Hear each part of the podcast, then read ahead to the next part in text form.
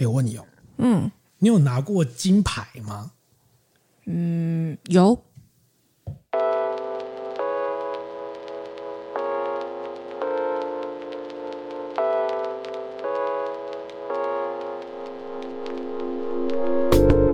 和你一起分享最美好的品饮时光，这里是喝把葡萄酒。你是拿了什么金牌啊？我那个是金色的牌子，就叫金牌吧。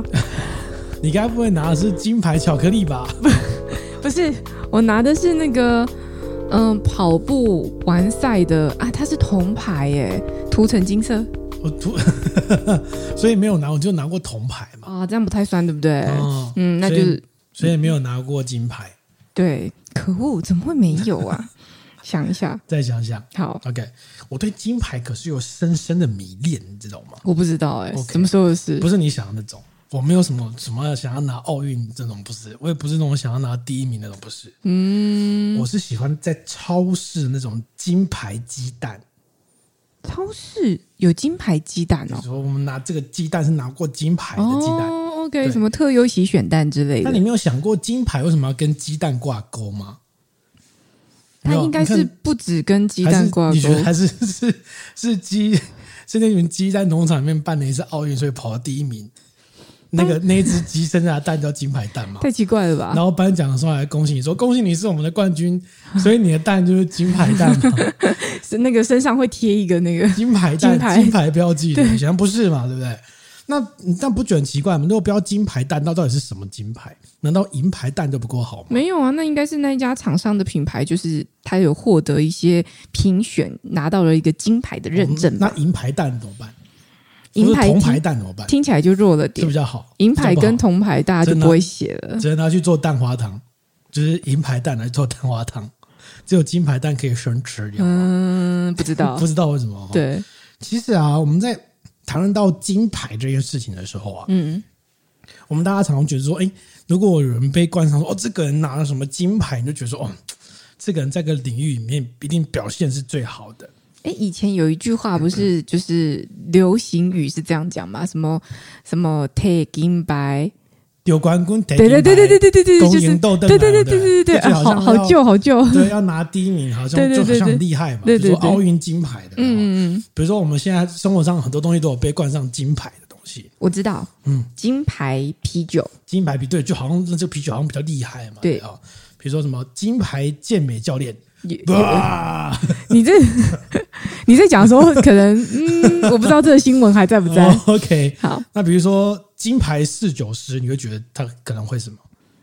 有这种东西吗？可能特别会金牌侍酒师，倒酒，应该不是？嗯，特别会介绍酒。哦，特别会介绍酒嘛。嗯。那如果你是金牌老公，你觉得他应该是可能是什么？很会做家事，带小孩、煮饭，应该就是洗碗，帮老婆放洗澡水。嗯，什么什么什么事情都该做，什么事情都要做。那这个时候，我那个老公可能就觉得，那我当个铜牌就好了，铜牌老公就可以在家里看电视这样子。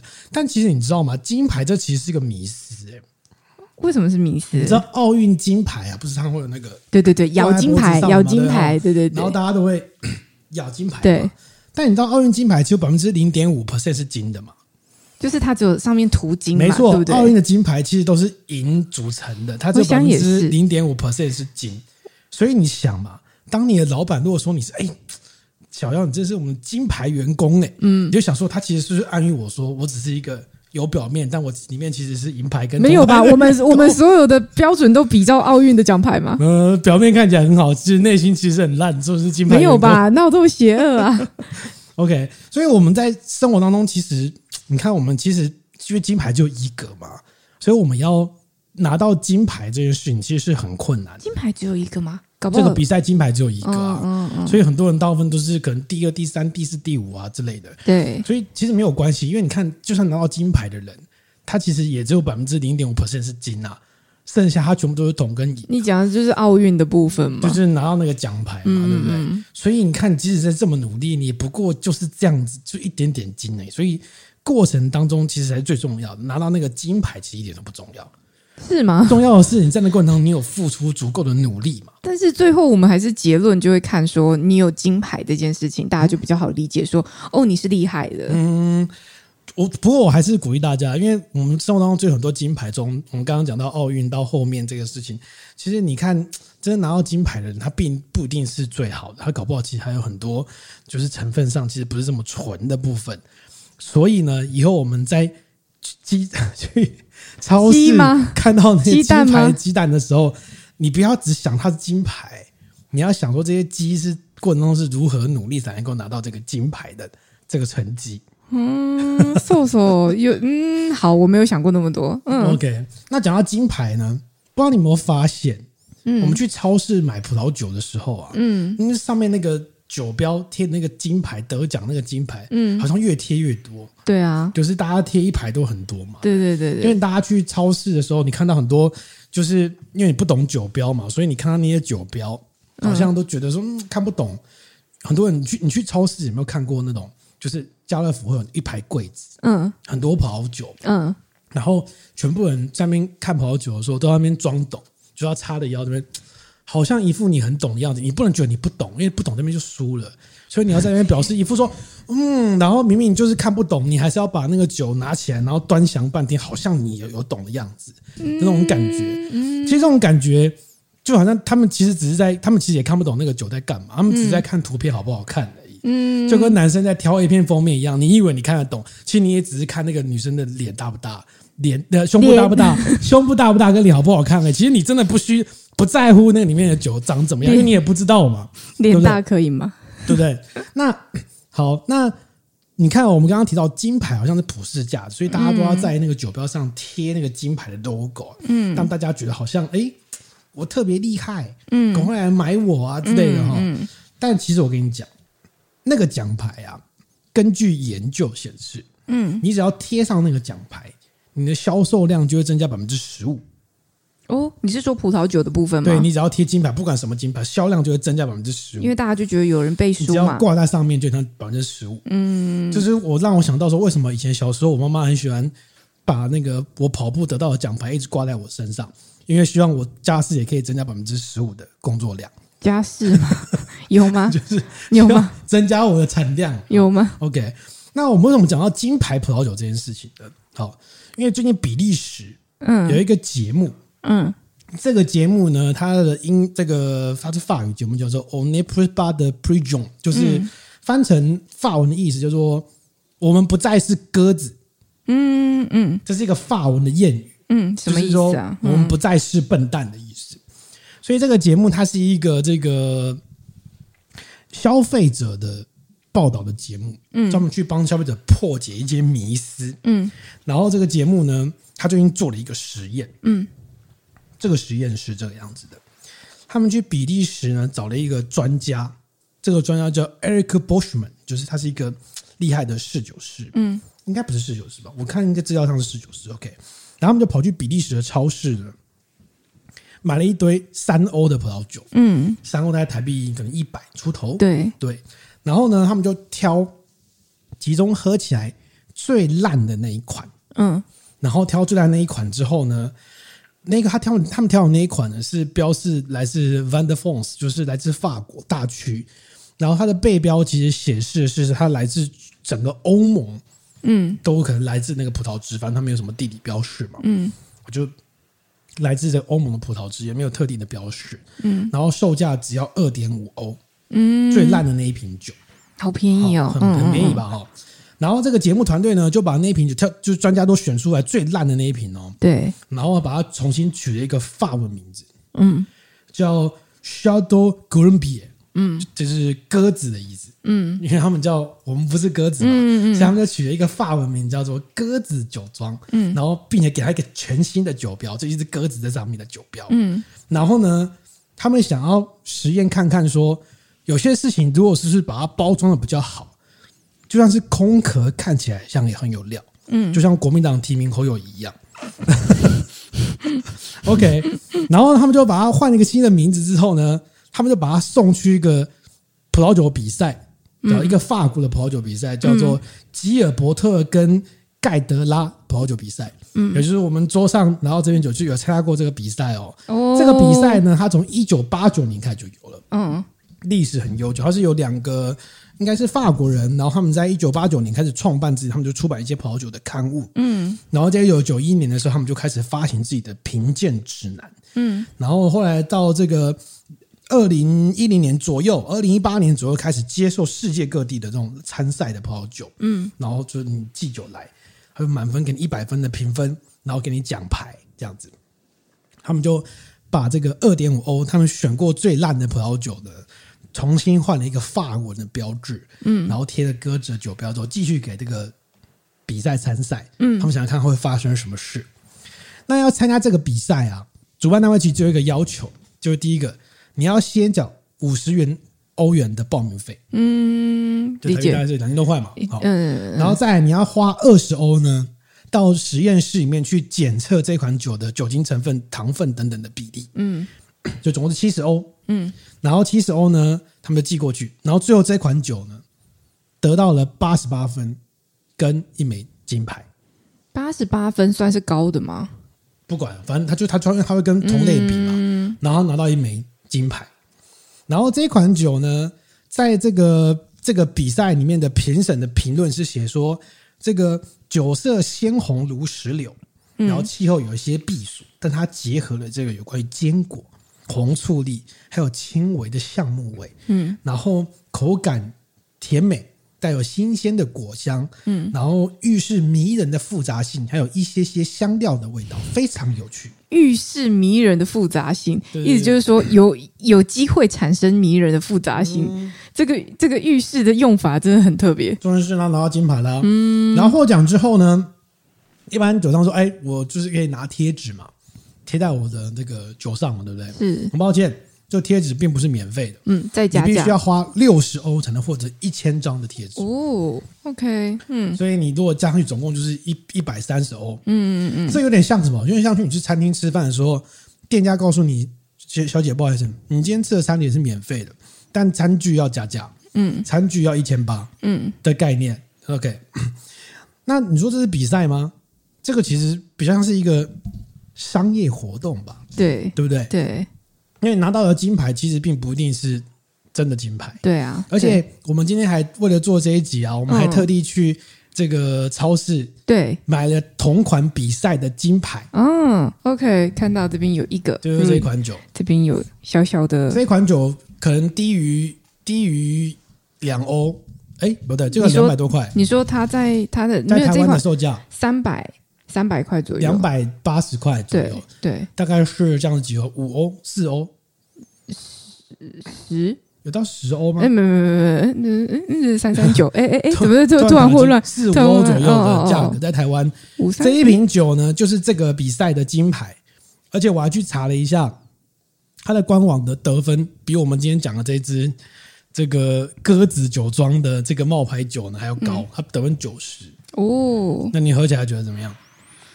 嗯，喝起来觉得觉得觉得有一点刺激感，嗯，酸度觉得不是那么的柔和，嗯，这样子，嗯嗯，嗯，这款酒号称它用了美国、法国跟匈牙利的橡木桶，然后混合来做，然后对啊，所以，嗯，这故事告诉我们，嗯、我觉得这款酒它有一点。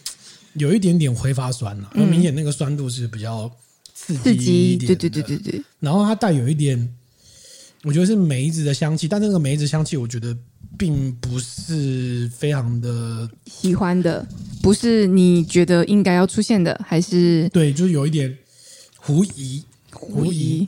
但整体来说，你觉得 OK 吗？得奖金牌哦，嗯，金牌没有，你要考量说那个金牌的。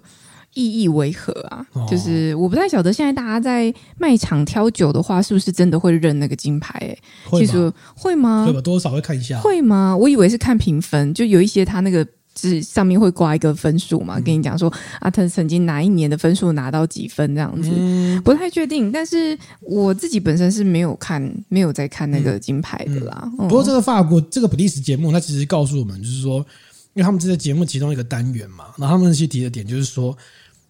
真的金牌，这些商业的有些葡萄酒的比赛没有你想象中的这么严谨。嗯，他们其实有一点暗喻说，像这样的比赛，其实你只要缴钱过去，你的酒就可以了，对不对？没有什么异样的状况，就很有可能会拿到奖牌。但他重点是要你付钱去买背后的那个贴纸。这个可以讲到两个部分，一个部分是过去其实大家在做这种销售的行销的行为的时候，大家去做分析都会发现，当你说我要卖一个水蜜桃的时候，你就会觉得说。嗯，就是怎样，它就是个水蜜桃。你跟他说它是拉拉山水蜜桃，他就顿时觉得好像不错。嗯、那就算不要拉拉山好了，因为大家都知道拉拉山水蜜桃比较有名。我随便讲阿里山好了，嗯、你可能会觉得说山上的比较好吃。对，有一个阿里山水蜜桃，虽然阿里山可能不产水蜜桃，但是阿里山水蜜桃跟纯粹的一个水蜜桃，你就觉得嗯。阿里山水蜜桃好像不错哦。嗯、例如说，你在这个单纯的名词上面前面再冠上一个什么东西，我随便再讲高丽菜好了。梨山高丽菜很有名，我现在跟你说阿里山高丽菜好像也比只是讲高丽菜来的好吧？超甜高丽菜，超甜阿里山高丽菜，就是突然有一个产销履历或加了一个什么东西的时候，你就会觉得说，哎，好像不错哦，有一个背背背书的感觉这样。然后另外一个部分是，它其实这种模式啊，跟我。过去在理解所谓很多成功人士加入商会的那个概念，其实是一样的。你有发现吗？嗯、呃，就是我过去曾经帮我的那个主管去做了一个参加了一个那个叫什么？就是某某大杂志的做一个经理人的票选，嗯、获得了一个经理人 MVP 的一个呃资格，嗯、算是一个认证的标章吧，嗯、就是这种这种概念，就是他获得了这样的奖项。嗯、OK，好，那获得奖项之后，我就开始接到雪片般来的各种商会协会的邀约，哦、就会跟你说啊，我觉得这个呃某某某，您获得了我们公司的这个呃要想要邀请您来参与我们的荣誉理事，嗯、或是某某某。您有我们的这个认证之后，我们很想要颁发一个杰出青年的奖项给您，这样子.然后邀请您来上我们的节目，或参加我们的直播，或来入会。已经要颁发奖项给你了，但是入会费可能是六万到十万。嗯、入会之后，如果你要参加晚宴，再加钱；如果你要拿到什么呃 logo 名片，再加钱。那如果你要呃一起再参与别的别的活动或什么，再加钱。啊，概念上是一样的，概念上完全一样。就是所以有时候你会看到很多人他在做他的呃经历资历的相关的介绍，时候他会。一大排的资历有没有？某某某商会、某某某协会、某某什么什么什么会，就基本上都可以略过啦，因为那些东西都是花钱就有了，真的花钱就有。嗯、而且部分的会，就是部分的商协会当中，也不乏有一些稍微比较知名的企业哦，有些甚至是蛮大的企业。哦、嗯，但其实那个那些企业，嗯，应该说那些商协会，你看了一下它的本质，你就会发现说，它真的没有在干嘛，它就是靠。大家有一种互惠感啦，就是我给你一个 title，然后你缴会费给我。那我我们大家互惠共生，那也许我会办一些行销活动啊，办一些课程啊，办一些讲座啦、啊，你就可以来参加。那更多时候是，呃，其他的会员们他会看说这个商协会他的会员有哪些，如果看起来有蛮大的企业，我就有机会加入他们，然后去认识人，去累积人脉，这是比较正向的，比较好一点。那有些甚至是他真的就是你花钱买一个 title 而已，对啊，所以这。感觉是异曲同工之妙。嗯，嗯，但最后关于葡萄酒这个比赛的部分啊，其实会有一个迷思，就是说，其实葡萄酒比赛跟评分真的非常非常的多，从很有名的到那种地方性的农业的比赛也是有。嗯，但这个最大的问题就是，葡萄酒的评分它永远都只能吸引到一个某种水平的葡萄酒而已，因为真正有名的葡萄酒它不会来参加比赛。譬如说，你刚刚提到的 经理人。嗯张忠谋就不会参加这种比赛，因为他不需要，对不对哦？郭台铭也不需要，对哦，他们已经有实验证明。那你在这个经理人的比赛拿到金牌经理人好了，但是你大家就知道哦，金牌经理人 OK，但是你放在跟张忠谋比起来，到底谁比较金牌？嗯哼，就是你永远有一些最厉害的人，他不会参加这个比赛。没错，没错，这跟葡萄酒的世界的逻辑是一样的。是是是。就那我今天。看到这个故事呢，在做资料看到这个故事，我觉得很有趣的点就是，这个比利时的节目，他做的节目其实他们就在证明说，有一些葡萄酒比赛其实没有这么严谨哦。那我看到这个这个新这个事情的时候，我觉得有趣的点就是，这故事告诉我们，其实不是所有的奖章挑葡萄酒都代表它的味道，是有些，所以我觉得还是蛮鼓励大家说要去找出你自己的味觉跟喜好。我自己就有蛮多经验是。很多 Vivino 评分很高的酒，嗯，但是从我的角度看起来好像没有这么好喝，嗯嗯嗯，有点就是没有没有没有它什么四分四点多没那么好喝，嗯嗯嗯。然后也有喝过一些在 Vivino 评分只有三分多的，嗯，就觉得还不错，嗯，还不错，那这就是可以给他高分，帮他 补血，帮他补血。对啊，所以那重点是说，那你怎么知道这个酒是好喝不好喝？当然有一些客观的标准，比如说我们也提到说你在闻香气的时候，你有没有闻到一些？你觉得喝起就闻起来怪怪的东西，但这已经是开瓶后的结果啦。对，那你就所以你必须要先做，要经验嘛，你先踩过一次雷。对啊，就是你先做过一次，说发现说，哎，这个它香气如果闻起来是有一个你闻起来不是这么舒服的味道，任何味道，嗯，只要喝起来你觉得没那么舒服，那它就不是一支好的酒。嗯，然后再来就是在风味上，如果你酸甜涩，如果你发现说，嗯，有一个特别刺激的味道是你比较不喜欢的，那就是不好的。嗯，所以你不要太迷信分数，也不要太迷信说上面有金牌这件事好像都比较好。嗯，要找出你自己的味道。是啊，只是就是它前提是还是要累积一些经验。那在还没有开瓶之前。他还是得从他的简单的资讯去做判断啊，酒标上面跟你讲的各种资讯，不管是品种啊、产区啊，或者是只是看酒标美不美，我觉得这也是一个蛮重要的选项。就跟男人挑 A 片一样，好不好？至少我也要挑一个我觉得看起来好看的，我都要买它了。哦、这样听起来也是蛮合理的吧？你这样讲，我就跟男生挑 A 片一样啊，因为 A 片会有很多修图，修很大。嗯，早期最大家看 A 片最大的痛苦就是那个封面跟里面差很多。哦，是这样吗？对对对，那。那与其会差很多，那我宁愿还是要挑一个封面看起来比较好看的，反正都有差，是不是？按、啊、封面挑起来很丑，你看很丑啊，都哦哦哦一样一样，OK，很正常。欸、你这个逻辑还有一个哎、欸，就是很多人都在讲说什么挑老公要挑帅的，他说反正帅的跟不帅都有可能会劈腿，那不、哦、那如果是这样的话，我还是挑一个帅的好了。哦、OK。好像不是这样，你没有听过吗？应该不是这这逻辑怪怪的吧？怪怪的吗？这逻辑怪怪的、嗯。我觉得好像也有点道理啊。我觉得这不一样，这完全不一样，好不好？是哦。那照你这逻辑，我应该就是会劈腿那个啊，就是主动要为了符合那个人设，主动要自自首这样子。Okay? 是。好，这是我今天想要跟大家分享的这个趣闻、嗯，很有趣。所以现在是劝告大家，下次不要认金牌嘛。对，我觉得不需要认金牌。嗯，OK，换你，换我。嗯，什么？换我。你想要分享什么？我今天想要分享，我上次跑去跑去参加了一个 Pub Radio 的录音，然后就是其他的 Podcast 嘛。对。对对对对对，呃，直播的 podcast 你可以这样讲吗？OK，就是因为我已经，哦，现在已经很很久没有去广播节目了。现在还有人在听广播节目？应该是有吧，就是在在线上的直播跟在在开车收听的人，我觉得应该还是有一定的基底吧。嗯，就是有有些人应该也是像路径依赖，他就习惯开车就打开啊或什么的。我现在开车就开 podcast 了。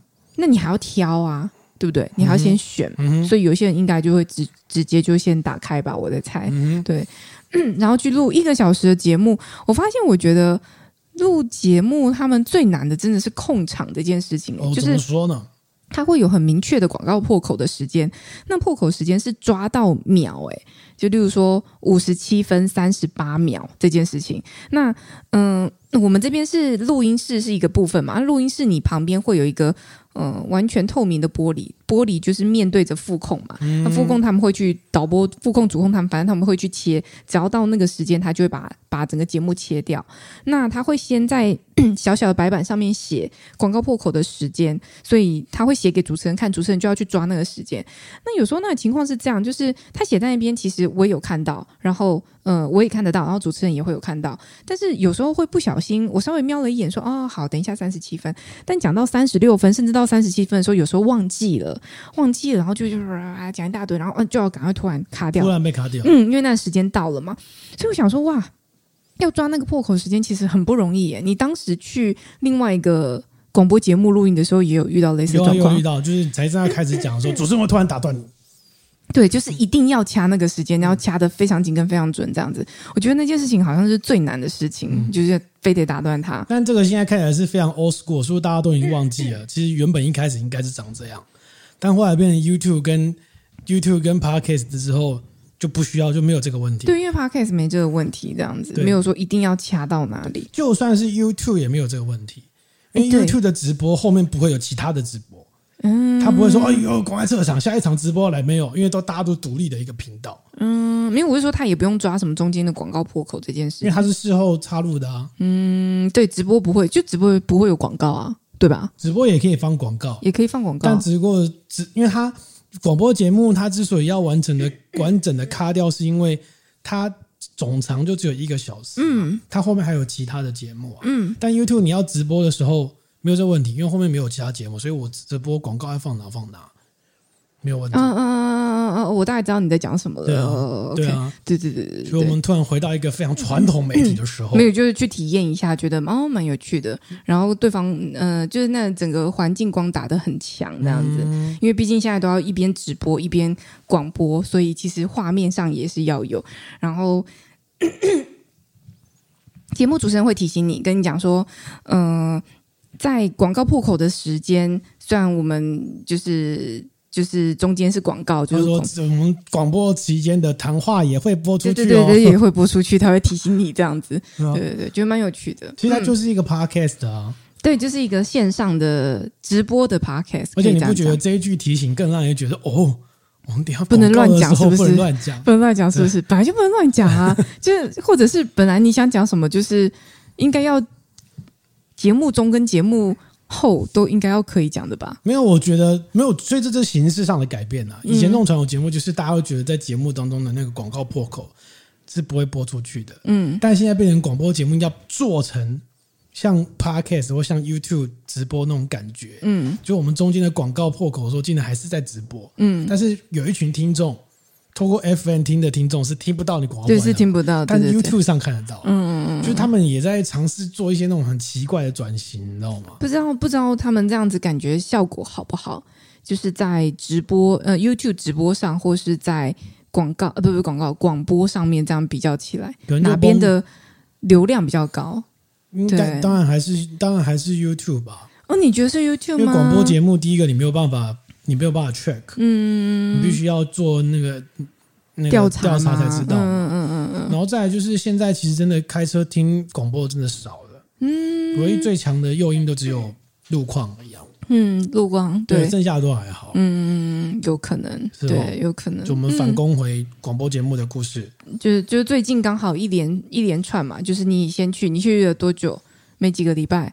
然后换我去。然后竟然还有喝把葡萄酒的听众发现，有发现你在那里，你是不是没有回答他？他不是有问你吗？你是不是没有回答他？我好像按个赞之类的。你没有回答他啊？应该就是按个赞。就是就是被发现你在上面没有回答他。但我觉得你那集讲劳保讲蛮好的啊，大家有机会可以去听。我觉得还好，我觉得那一讲方式讲的比较好。没有，那集没有讲什么，互相互相拉抬，互相干嘛？何必呀？为什么？明明就不是在那个主题，不是那边。而且跟大家讲一下，那个节目都是早上七点播。所以你要早上七点就到那边，我觉得很厉害耶，真的。但可能真的就是要那个时间吧。早上七点就开始读报啊，读新闻啊，跟你讲说今天早上是嗯，不是现在没有四大报，今天早上三大三大报的头条有哪些之类的。对对对对对对对，蛮蛮有趣的一个体验。OK，嗯，好，那我们这礼拜要来宣布一下我们上礼拜预告的新计划啦。是。同样的，我们就是上礼拜预告说，我们在五月二十六号到五月二十九号的台北国际葡萄酒展，是。我们在现场举行 live podcast，是。我们的那个摊位在品酒教室的附近，是。对，请你打开你的那个。西卡感应器，我觉得大家不知道你在讲什么。才下地，哎，一定有人知道，好不好？知道请在那边。现在已经不是西卡了，不是吗？现在叫什么？普普啊普？还没记得，还没记得。王国之泪还没记得。然后这个我们目前安排的节目啊，我们来跟大家预告一下。嗯，我们五月二十六号目前还没有排定。嗯，那我们主要的节目前主要集集中在五月二十七跟五月二十八，就是六日左右。对，嗯，那五月二十七呢，我们会有三个来宾到我们的现场，嗯，分别是上午十一点，我们敲定的这个公运诗人，嗯，周盛凯，嗯，哦，大家可以有兴趣去 Google 一下这个盛凯，他是我算是上过我葡萄酒课的人，嗯，然后呢，很有趣的点是，他其实是一个公运头子。嗯，参与了很多公运的抗争活动，但他的私下背景其实是一个诗人，嗯，诗人嘛，小说小说家吧，小说家，我忘了，反正就是诗人或小说家，欸欸、没有弄清楚，因为对，诗人跟小说家完全不一样，欸，应该是小说家吧，我记得，对，反正他，他不是他不是写那个，我现在没有时间了，哦那个那不是他写的，不是他写的。哦哦，确确认一下。总之总之，他就是这个他的另外一个身份是曾经拿过我知名文学奖的作家。哎，这很厉害，很厉害哈，很厉害。因为我看过他写过的一个公运文章，写得非常惊人。哦，真的哦，对，他描述一个人的心抗争的心路历程，写得非常之好，嗯，印象非常非常深刻，嗯，我们到时候可以来访问他的。OK，好。然后五月二十七号下午两点呢，我们要访一那个葡萄酒 YouTube 界知名的葡萄酒女神九九女孩，哎，真的是女神哎，期待。这次要来我们的 Podcast 来聊聊她是怎么样加入葡萄酒的世界，嗯，这个期待吗？期待看看美女，对啊，期待啊，当然期待。嗯嗯嗯，那你想要问她什么问题吗？我现在问的当然不能现在告诉你啊，我回去准备一下。我蛮我蛮好奇她在葡萄酒界，就是大家怎么看待女生懂葡萄酒这件事情？哦，你想要从两性的议题介入？哦，怎么这么硬啊？太硬了吗？太硬了吗？我不确定。所以我觉得这个议题蛮有趣的，对啊。好，对，再想一下。然后大家可以那个啊，提供一些建议啊。有问题的话，对啊，如果有想问什么，嗯。然后五月二十七号同样下午五点呢，我们要访问这个葡萄酒界，嗯，曾经差点死在葡萄酒销售现场的人，就是喝酒葡萄酒店的店长 Jack。你是说死是真的死吗？真的死啊！真的死，真的死，really die。OK，好好好，他就是在店里面经营到一半，突然昏倒啊。OK，然后就中风啊！好好好哦，好好好好，对啊，好好可以讲到这里就可以讲到这里吗？讲到这里就可以，讲到这里他现在已经就是好好好好讲到正常了。好好，当我们好奇，就是他连挂在葡萄酒世界里面的人是什么样的心路历程？OK，对不对？好，再来是五月二十八号呢，嗯，下午一点，嗯，我们要访问一个真正的造浪者，嗯。造浪者林家伟的故事。好，林家伟呢，他也就是好朋友啦，他就是现在曾经去在时代力量嘛，嗯，然后他时代力量曾经帮人家浮选，嗯，然后后来他自己也变成一个真正的被造浪的人，嗯，就他自己变成一个候选人，嗯，那我就很好奇说，身为一个翁翁正正，哎，方方正正，方方正正，方方正正，翁文芳就一样嘛，翁文芳也是啊，他也跟翁文芳一样没当选。你好记，你真的好记，他真的没当选。翁文芳有当选过。我跟你讲，我跟你讲，就是因为他没当选，我才有机会邀请他来。如果他当选，可能就很难邀了。对，也是。赶快趁还没选上，先邀起来。方方正正，翁文芳，对不对？帮他想一个 slogan。我们跟他聊一下他在政治，就是从一个外围的组织的人，然后变成一个。造浪者，然后到变成一个真正的就是在参选中的人，嗯，他看到了什么有趣的东西，嗯嗯，跟戏剧上搞不好差很多，对，还是说有什么戏剧哪一段真的是哇一样哎，哇，对对对，跟大家分享一下对对对，OK。然后当天下午的应该是呃五月二十八号的五点呢，会有我跟小姚在现场，就是我们两个就用我们最习惯的模式，嗯，我们会在现场做一集 Podcast，OK，但主题我妹妹还没决定呢，嗯，在构思这样子，嗯。那所以五月二七、二八目前我们已经有节目。那五月二十六呢，会不会有节目？我们还在乔来宾。嗯，好。那你说这三天呢？五月二十九就现场会不会有我们呢？嗯，对。所以我们会有五集在现场会直接播。好，好。那因为这个，我们这个礼拜呃，就是下个礼拜这个节目播出来的下个礼拜要筹备 Live Podcast。对。所以五月二十九号的。喝吧葡萄酒 Podcast 我们会暂停一集，OK，好，好，然后接下来我们再来继续制作，嗯，这样子，好的，好，好，那我们今天这集就到这边了。好，你现在收听的是喝吧葡萄酒 Podcast，他是身负重任，重担都在他身上的郑宇，好，他是负责陪笑的小妖。如果你喜欢我们节目，欢迎到 Apple Podcast 给我们五星好评，你也可以到我们 IG、我们 YouTube、我们的 Facebook，还有写信给我们的，我们信箱是 y at tipsy with that。me，嗯，然后也可以来跟我们说一下，就是你有想要听到这一次的 live podcast 有什么样的主题，嗯，嗯。欢迎提供给我们。好，就这样，我们下下礼拜见了，或是九展现场见了。啊，九展现场见啦，好。对啊，大家来玩，嗯，拜拜。拜拜。